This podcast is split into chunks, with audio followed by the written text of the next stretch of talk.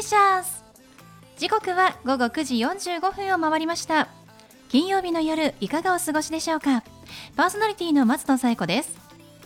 この番組ボーイズビーアンビシャスのコンセプトは夢を抱き語りそして行動に起こそうということで毎回さまざまな業種のビジネスパーソンがゲスト出演。どんなビジネスをされているのかどうして始めたのかその思いを語っていただくそんな番組です。さあそして私と一緒に番組をお届けするのは柴田法務会計事務所の柴田純一先生です。先生よろしくお願いします。よろしくお願いします。さあ柴田先生、はい、今日はオリンピックの開会式ということで。そうですね。ね1年延期になりましたけれども、えー、まあ、ようやくといったところなんでしょうかね。はい、はい、まあいろいろなねあの意見があると思いますけれども、まあ、私はこう演者の立場からこう見て、はい、やっぱりこうこの日のために頑張ってきた選手の活躍する場ができて、はい、本当に良かったなっていう気持ちではいますね。はい、はい、先生はどんな気持ちですか？ええー、もうこれに向けて一生懸命努力なさった方々のね、うん、アスリートの皆さんのね成果が思う存分発揮できるオリンピックになればいいなと思いますね。本当にそうですね、はい、今まで頑張ってきた成果を発揮していただいて、はい、で我々もまあやっぱりね、はい、こう東京でやるということで、まあ微力ながら応援ができたらなと思います。選手の皆さん、本当に頑張ってください。はい、それでは第68回ボーイズビーアンビシャススタートです。この番組は遺言相続専門の行政書士柴田法務会計事務所の提供でお送りします。それでは先生今夜のゲストのご紹介をお願いします。はい今夜のゲストはペットのポータルサイトグルッドペット代表の今出川美恵さんです。今出川さんこんばんは。こんばんは。よろしくお願いします。さあ今出川さんはリモートでのご出演となりますねはい今出川さん。このペットのポータルサイトのグルッドペットなんですがどういったサイトになりますか？はい、えー、グルッドペットは人とペットとサービスをつないでペットとの快適な共生環境を作るために情報を提供している全国対応の情報サイトになっています。そうなんですね。もう私もペット猫ちゃんを飼っているので非常に興味があるんですけれどもはいこちらのポータルサイトなんとオープンしたばかりだそうですね。そうなんです。4月にオープンしました。はいということで出来たてほやほやのサイトなんですがどういった情報が載ってるんでしょうか？えっ、と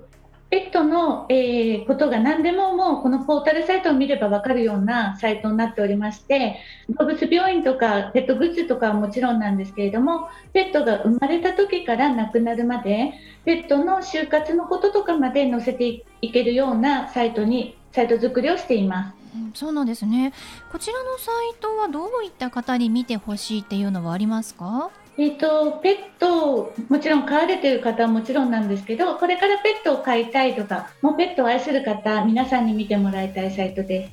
なるほどペットを飼っている方ももちろんそうなんですがこれから飼う方の役に立つ情報もあるんですね。はいあのー、これから例えば飼う時の、あのー、しつけとかそういうのも載せていますのでそういう飼ったばかりの方とか飼う時にどんだけ大変かなっていうのもやっぱり知ってから飼われないとあの後からいらないとかっていうことになると困っちゃうのでそういう情報も入れています。いやそうですよね、まあ、私猫も飼ってるので猫の飼い方は分かるんですけれどもワンちゃん欲しいなって思った時におっしゃってたしつけのやり方や最初に揃えておいた方がいい備品とか、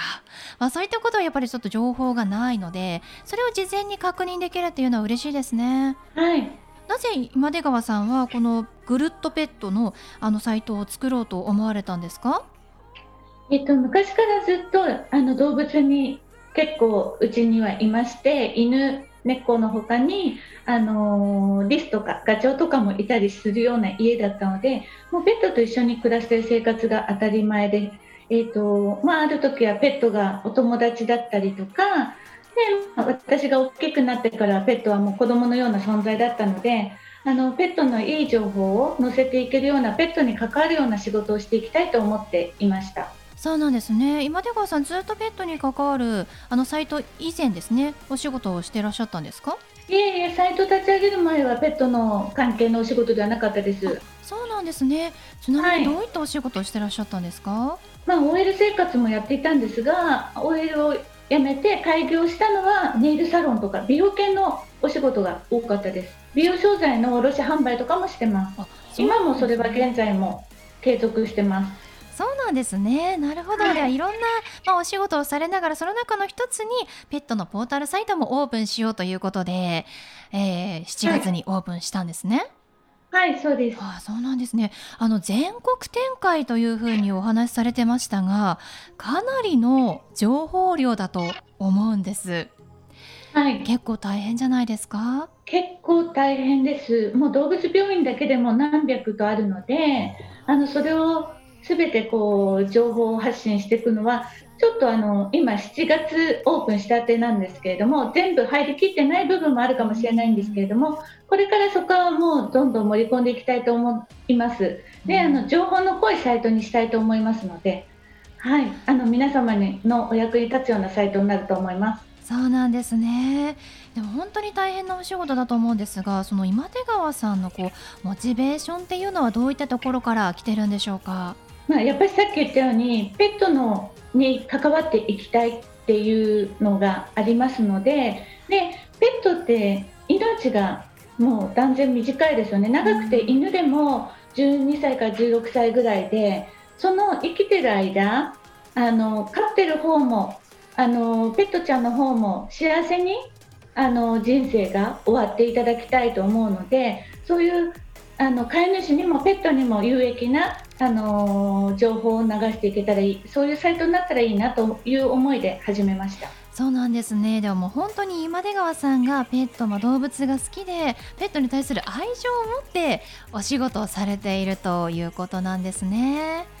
実際に私もあの飼ってまして実はあの先日実家で飼っている18歳の猫ちゃんがあの亡くなってしまったんですけれどもこう仮装をねあ、ま、3匹目だったのでもう慣れてはいるんですけれどもやっぱりこう仮装業者さんを探す時にこういちいち検索をして比較などをしないといけなくて、まあ、それも大変だなって思ったんですけれどもなんかそういう情報もあのグルッとペットには掲載されるんですか？はい、あのペットが生まれた時からもう亡くなるまで就活の部分も全部あの載せていきたいと思ってます。初めて飼われた方は最後どういうふうにしていいかがわからないと思いますので、そういうこともすべてあの載せていきたいと思ってます。うんそうなんですね。生まれた時から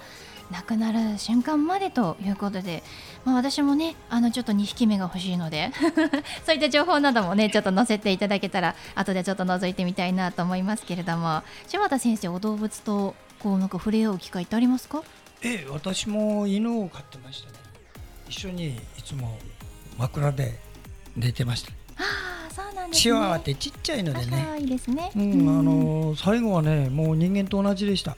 死ん。でんずにもういろんな管つけて。え亡くなってから仮装もしましたしあのいろいろ。そうなんですね、はい、また本当にではペットを飼ってるすべての人のためのポータルサイトということで、はい、ぐるっとペットですね、はい、皆様覗いていただきたいと思いますが。ではそんな今出川さんに最後お聞きしますが、はい、今出川さんの夢は何ですか？はい、えーと、ぐるっとペットで全国でペットのイベントを開催していきたいです。おおどんなイベントを考えていらっしゃるんですか？えーと、例えばまずは撮影会とかもそうなんですけどあのドッグランとかを借りて、あのー、ワンちゃんの運動会をやりつつ、あのー、周りではペットグッズを販売してたりとかそういう皆さんが楽しめるようなイベントができたらいいなと思ってますそうなんですね今後イベントが、えー、開催できる、まあ、コロナもね落ち着いてそういったイベントもね無事に開催できることを願っております。はい、ありがとうございます。ということで、本日のゲストは、ペットのポータルサイト、ぐるっとペット代表の今出川美恵さんでした。今出川さん、ありがとうございました。ありがとうございました。ありがとうございました。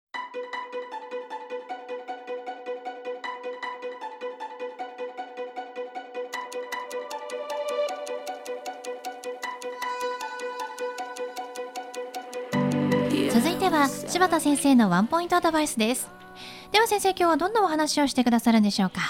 はいこんばんは。遺言相続専門の行政書士の柴田でございます。私の専門は相続の相談。遺産分割協議書を作ること。遺言書の原案の作成をすること。これだけで31年やっております。遺言作成と相続対策というのはご自分のためでもあると同時に次の世代のためにやるものでございますこの意識を持たないとなかなか自分で力を入れてやろうとしても力が発揮できない場合がありますので相続を受ける方と相続する方共同でですね両方の視点を持つことが重要でございますので今日はその点からちょっとご紹介します。あのどういうことかというと自分が相続対策をしようと思ったんだけどなかなか腰が重い人がいるんです。で簡単に言うと遺言状作ろうと思うんだけどもなかなか作れない方。こういう方はなぜ作れないかというとですね基礎知識のところが不足している。つまりリアル性を発揮してないんですね。抽象的に考えちゃってる。で、まあ、考えたくないっていうのが正直です。まず言います。まず一つ決めるの。相続対策は誰のためにするのか決めてください。配偶者のためなのか子供のためなのか子供の中の一番弱いこの子供を守るためなのかはっきりと目的を定めてください。次に必要なもの何か。相続財産の確定です。自分の持っている財産不動産があり預貯金がありパソコンの中のいろんな情報はどうですか？これデジタル財産と申し上げます。これも相続財産なんですよ。これの処分を誰に頼むかです。今はあの一つのボタンを押すだけでね全て消せる。そういうものもあります。そういうのもそろそろお考えになってもいい時期の方もいらっしゃるんじゃないかなと思います。それから推定相続人の確定ですね。推定相続人というのはどういうことかというと認知してない子供がいるとかそれから世話になった方に遺贈の形で財産を渡したいと思っている方がいればそういう方も把握する。これが大切です。それと同時にですね特別受益の持ち戻しの配慮という考えてください。特別受益の持ち戻し何か。それは3年前から例えばですよ。子供が自分の土地の上に家を建てて30年住んでる。こういう場合です。賃料払ってません。したがってそういうのをあの賃料の不払い部分を相続財産に組み戻さないようにする。配慮。こういうのを特別受益に持ち戻し禁止条項と申しますのでそういうのも遺言状の中にきちっと書くことですね。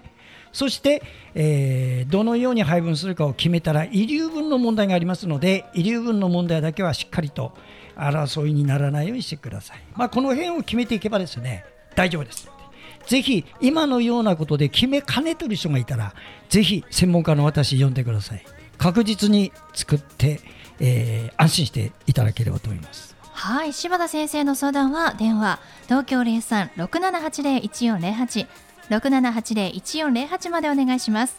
以上柴田先生のワンポイントアドバイスでした。先生ありがとうございました。はいありがとうございました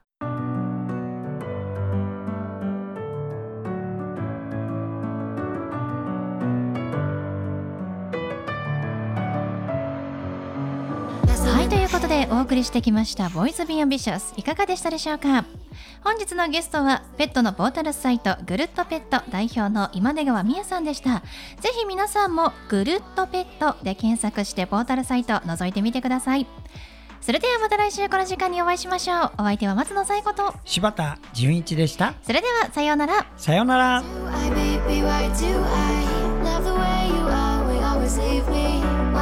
I, baby, why do I? The touch but never love the feeling?